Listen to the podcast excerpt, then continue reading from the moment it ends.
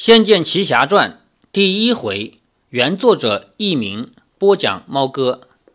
很难想象我也会来录一些有声小说，因为我一直是不玩这些东西的。我是 IT 工作者，我的工作是编程序。于是，谁只要到我的电脑前来探一下头，看到的全是一堆字母、数字还有符号。很多人说我在写天书，在前几年吧。大概我女儿上一年级还是二年级的时候，有一回我来给她读《纳尼亚传奇》这本书，因为它不是小人书了，不是图画啊，是全部是文字。对于一个一年级的小孩来说，不太可能他自己看，所以在我的帮助下，我读给他听，让他比别的小孩能够早一些接受到这样一个优美的童话故事。最初我也没有想到过录音，后来读着读着，我说录下来吧。我记得我读的第一部《魔法师的外孙》，我是没有录音的。后来《狮子、女巫和魔衣柜》，我是录了其中几段。到了第三回叫《能言马与男孩》呢，很好笑啊，中间少录了一两集，因为录音没有成为我的习惯嘛，忘了。再后来我就全录下来了。我录音的设备很普通了，最初是手机，然后发现手机有一个啥问题呢？就是录着录着有别人打电话过来，那就。整个就完蛋了，所以我后来就用一个 MP3 播放机，就是小小的这么一个东西啊，把它往我旁边一放，然后我来陪女儿读书。刚开始女儿还比较拘束，吓得不敢吭声。我说没事儿，你原来怎么样，还现在还怎么样？所以我给女儿读书的内容里面呢，不仅仅有我读的，还有我们俩互相讨论。她问我这个怎么回事啊？这个表示什么啊？我再给她讲解。所以我的书并不纯粹的说是读书，而是包含一些给别人的讲解。一晃给我女儿读书读了好多年了，录音也录了好久了，一直用的就是这样的一个 MP3 播放机，一直到现在我女儿已经五年级了。在暑假里面，暑假刚开始的时候，我在想着我要不要给五年级的小孩带领他领略一下我们大人看的书。于是我就给我女儿读了武侠小说的经典之作《射雕英雄传》。事实证明啊，金庸写的东西真的是天下第一。我女儿喜欢的不得了，于是就一直缠着我不停地读下去。到现在为止还没读完。后来我在我的书房里加了一套这样的设备，我就可以自己来录一些比较好的声音了，就是不再局限于用那么一个 MP3 播放器了。但是。我给我女儿读《射雕英雄传》呢，还是喜欢用一个小小的播放器往旁边一放，这样的话，我们两个人聊聊天就可以把这个过程啊进行的很开心。如果非要拿一个话筒放在面前，好像搞得太正式，我担心我女儿又会比较拘束，又会不愿意去问这个问那个，不愿意跟我讨论。有可能啊，也许可以让她试试，但是至少到现在为止。读《射雕英雄传》还是在客厅里面直接放一个 MP3 播放器。那么我在我的工作室里面装了这套设备以后呢，我就想想我自己来，趁着夜深人静，我来录录看。没有女儿在旁边，我自己录一个有声小说试试看。再说一下我给女儿读书的感想吧。其实在此以前呢，大家都说得出来，这叫亲子嘛。父亲陪着女儿成长，这个过程中培养出来的感情是不言而喻的。但是呢，读《射雕英雄传》以后，我有一个更加清晰的感受，就是它直接让我说话的能力提升了。什么叫说话的能力呢？并不是说原来不会说话啊，就是原来有很多不注意的细节，比如说在讲话的时候会有一些噪音，像。这样种声音和嗯嗯这样的声音会有这样的噪噪音在里面，其实自己是不知道的喽。但是因为我给女儿读的《射雕英雄传》是录下来的，而且录下来之后呢，我自己还听，一听就真发现了，原来我在平常聊天的时候就有这些声音在里面。所以从那以后，也就是这最近这几个月了，我就不停的来克服自己讲话聊天中的这个小毛病。所以我自己总结出来说。我活了这么多年啊，我自己讲话的能力，除了一两岁学说话的那阶段以外，今年的进步是最大的。每次给女儿读了《射雕英雄传》以后，把录音拿来自己听一听，如果有问题，我自己努力的去改正。到了后来，也就是说，《射雕英雄传》读到三分之一的时候，从那往再往后再读，已经没有这些问题在里面了。所以这个音频也没有太大的必要再去做什么修改，直接拿出来就可以当成品了。然后就要开始《仙剑奇侠传》了。我曾经想过啊，要不要做一些准备工作，比如说写一个什么稿。后来想想还是算了。如果说拿着稿来读的话，我总觉得这样失去了我们我的特色，所以我就拿起小说，我就直接照着他说。当然了，其中有很多句子我是直接对着读的，但是读着读着，我总是有一些东西是需要铺开来讲的，我是不会做任何准备工作，直接拿出来就讲。如果有错，那也没关系了，反正小说就是娱乐用的嘛。如果说我这样娱乐或者那样娱乐，导致这里面有一些跟原作者或者跟大家的理解有不一样的地方，只要无伤大雅，那也就无所谓了。如果有错误，那再改过来就是了。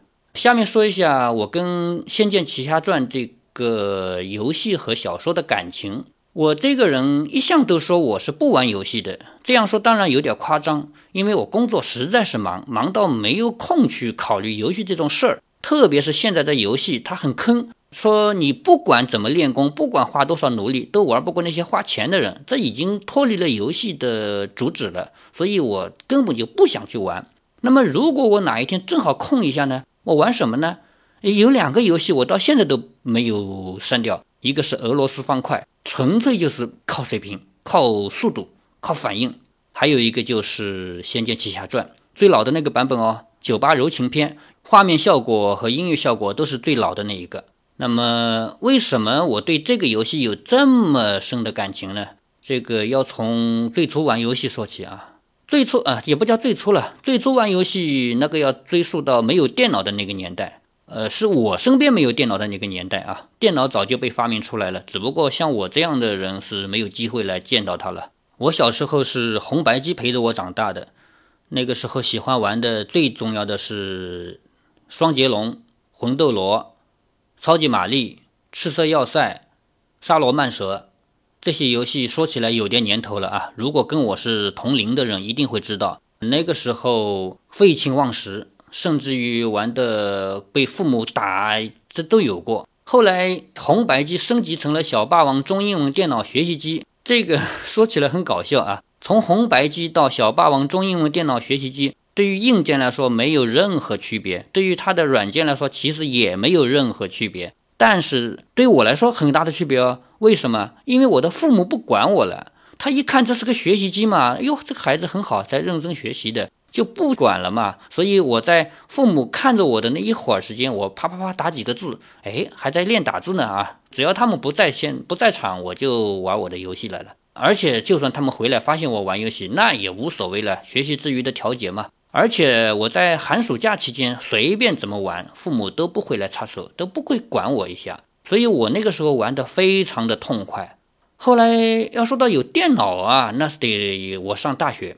其实我上高中的时候，我我是摸过一次电脑的，但是那是在课堂上，我们那那门课就上了一两节电脑上机课，就摸了一下，打了一个命令叫 dir 吧，也就这么回事儿。后来到大学以后，那个时候上机已经变得比较现实了，外面出现了很多在街头上开的机房，不叫网吧，那个时候因为没有网络可以上。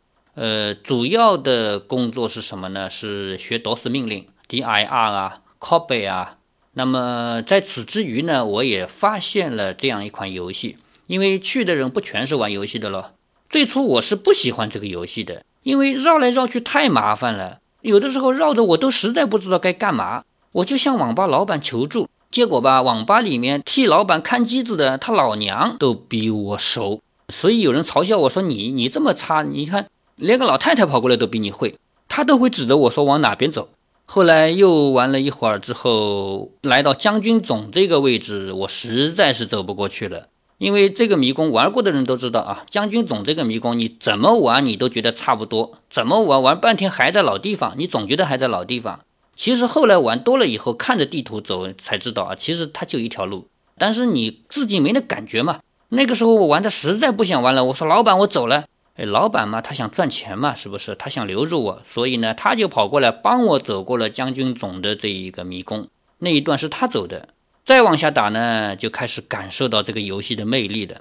说实话，这个游戏的最大的特点、最大的优点，倒不是游戏本身。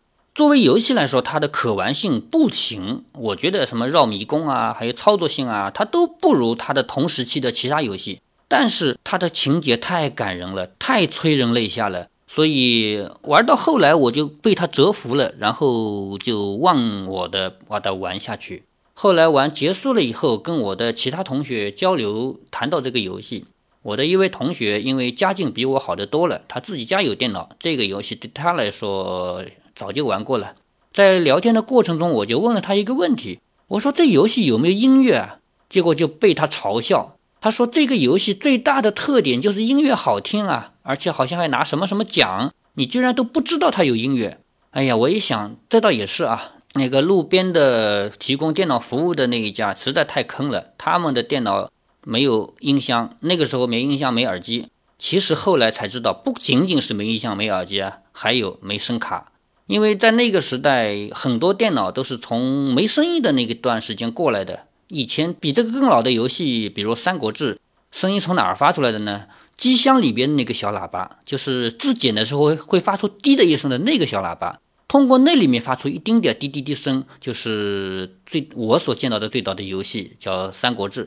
那么到了《仙剑奇侠传》这种游戏呢，必须要依靠声卡才能发出声音，根本就没有这个设备。后来我自己带了一副耳机到那些地方去玩，玩呢还不是每台机都能给我玩，因为多数电脑没有声卡。说到声音，其实在当时来说，那个声音跟咱们现在的 MP3 音质啊、无损音质比，那是简直就不好比啊，不在一个层次上。但是回过头来讲，当时不是电脑刚刚从没有声音的境界进入有声音的这种状态嘛，所以能够听到声音已经是天上的了。呃，天上人间了，再加上这个游戏的声音确实不错，然后也就在那个时候吧，电脑房都已经改编成了网吧，因为也就在那个时候，我们网络开始盛行了。那么我是作为相当于是第一批网民吧，刚开始那些电脑房刚接入网络，我就学会了上网，而且我还成为我的同学们中的偶像，因为我是上过网的，他们没上过。啊，后来我和我小伙伴们逃到外面去包夜，包夜不是便宜嘛？啊，虽然冻得跟狗一样，呃，不能说冻得跟狗一样啊，因为狗是不怕冷的，冻得跟猫一样。夏天呢还好，夏天衣服穿的少嘛，大不了把外衣脱了，赤着脖，好歹也夜里包夜也不会太热。冬天呢就很冷了，把门关得死死的，这里面呢大家衣服穿的多，而且乌烟瘴气的，还好能熬过去。在这种情况下，包夜的这样的一种玩法，大概一夜是七个小时左右吧。有的时候上上网，我上网跟别人不一样，我还能听声音。这里要提到啊，现在上网的人肯定不能理解为什么上网不能听声音，因为带宽不够嘛。那个时候上网，你就是看看文字的，偶尔有个图片看看，还是很小很小的那种。声音这种东西是很奢侈的。至于视频嘛，视频这两个字还没发明呢。那在那个时候，我上网我还能听音乐，什么音乐呢？就是《仙剑奇侠传》的游戏音乐。因为这个游戏安装在硬盘里的哪个地方，我是知道的了。打开它以后，那里面有一堆媒体文件，我只要把这些文件拖到 Windows Media Player 这个窗口里面，就可以来听了嘛。有的时候上上网，我也回去再把这个游戏玩一下，当然是不再练功了，直接把自己改成天下第一大侠啊，九十九级。九九九生命值，九九九灵力啊，这些东西，然后把无尘剑啊、魅影神血啊这些都给带上。也就是说，我天下无敌，我可以纵横江湖，然后用最快的速度把这个游戏给通关。其实说到这样，大家也就知道了，玩这个游戏不是为了玩游戏本身，而是为了去感受它感人的、催人泪下的这个情节。这种玩法也不记得玩了多少次了，反正我记得我是一遍一遍的玩的，这样的一种感情。如果说放在现在跟没玩过的人讲，肯定也无法理解了。后来这个游戏出了二，我还买了正版。可惜的是，我玩了以后才发现我不喜欢它。正版买来只玩了一次，一直丢在家里。如果有空，我还是会玩它的最早的一。至于三四五六，那我连看都没看一眼，我不想去看新游戏，玩新游戏。到现在为止，我电脑里还装着老的这个版本啊，有的时候拿出来玩个几分钟，也不会玩太多，因为没有那个精力了。下面说说小说吧。关于游戏和小说的关系啊，一般来说有两种关系，一种是有了小说以后，有人把它改编成游戏，当然也可以改编成影视剧，这种是挺常见的。那么《仙剑奇侠传》不是这样的，《仙剑奇侠传》是游戏大红大紫成功了以后，有很多玩家试图把它改编成游改编成小说。当然改的有好有差咯，我见过好多不同的版本。据说现在已经出版了完全正版的啊，只不过我没看过，我也不好去评价它好还是不好。我看到的几个版本里面，有的版本叫不值一读，因为它就是个攻略，它完整的记载了你玩游戏过程中这个主人公走到哪里跟谁聊天，走到哪里看见了什么。就这样的一种小说，其实不能称之为小说啊，看一眼之后就觉得没意思。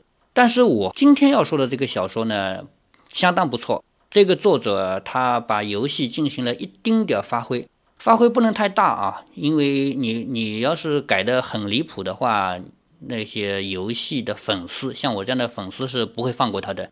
那么你一点不发挥肯定不行，把它写成一个攻略肯定不行。作为一个游戏来说，它其其中有很多东西是没有办法交代清楚的。举个例子说吧，刘敬元他是一个书生，他又不是武侠武林人物，而且我们也没有把他作为第一人称来控制过他。那么作为一个书生，他的谈吐应该是怎样的？在游戏里面，因为他的台词比较少嘛，做的也确实也比较不够。而这个作者呢，在这方面写了一些扩展，把这个书生的特点写得跃然而出。相当不错，还有九剑仙。九剑仙一生只有两个爱好嘛，一是喝酒，二是到处抓妖怪。喝酒才是他的最爱。那么这样一个人，他的谈吐，他的说话又将是怎么样的呢？游戏里面也没有很多的铺垫，到了这个小说里面，他做了很好的升华。所以我隆重推荐这个小说，而且我从今天开始，我要把这个小说给录成有声小说。这是我的我对这个游戏和对这个小说的一点敬意吧。扯闲篇扯到这里已经很长了，下面就开始吧。如果说这里面有些需要摊开了扯的，还可以再加。比如说某一地方跟小说是一样还是不一样，一样好还是不一样好，这样写有什么优点，我还会停下来进行一些补充。那么如果对游戏不了解或者没兴趣的，这些也可以跳过了，无所谓了。序章。南少传说六个字一读就有有解释了啊！什么叫序章？就是第一章前面这个小说在第一章的前面加了个序章。第一章开始呢，就跟游戏是同步的了，就是游戏里讲到主人公出场了，那是第一章的事儿。序章是干嘛的呢？是对游戏的一些背景进行铺垫的。因为对于游戏来说，我们不太可能奢望他说用一个什么什么样的手段把这个背景给铺垫铺垫一下。所以，我们看到的是主人公在闯荡江湖的过程中，他的所见所闻。然后我们哦，知道了这个故事里面有些什么什么样的背景。作为小说呢，它集中的写了一个序章，把这个故事的一些背景故事提前的渲染了一下。这样我觉得不错，既把这个没有办法表达的东西给表达出来了，同时也成功的营造了一种悬疑的氛围。让我们更有兴趣的看下去。如果你没玩过游戏的话，你也会很有兴趣的看这个故事。南少，什么叫南少？很多玩这个游戏的人都会隐隐约约感觉到这是可能是南边的一个国家。没错啊，我在我们中原地区隋唐年代的时候呢，在云南那个地方有一个叫南诏的国家。其实南诏这个地名不是他们自己叫的了，当时那个地方还不是成型的国家，是六个部落在打来打去。其中有一个部落向唐称臣，成为唐的一个附属国，然后唐呢就封他为南诏王，于是那个地方就叫南诏国。那诏怎么写的呢？左边一个言，就是言字旁；右边是召开会议的召，就是诏书那个诏。游戏和小说里提到的南少和南诏之间有没有关系呢？这个可以认为它有关系，可以认为它没关系。因为这个游戏本来就架空的嘛，就没有必要非得去跟历史扯上关系。但是游戏和小说呢，的的确确在不停的提到苗族人，而且地理位置也很明确，就是在大理。而历史上的南诏国呢，确实也在大理，而且他们也是现在苗族人的祖先。所以从这个方面来讲呢，游戏小说里面的南少国应该就是南诏国脱胎而来。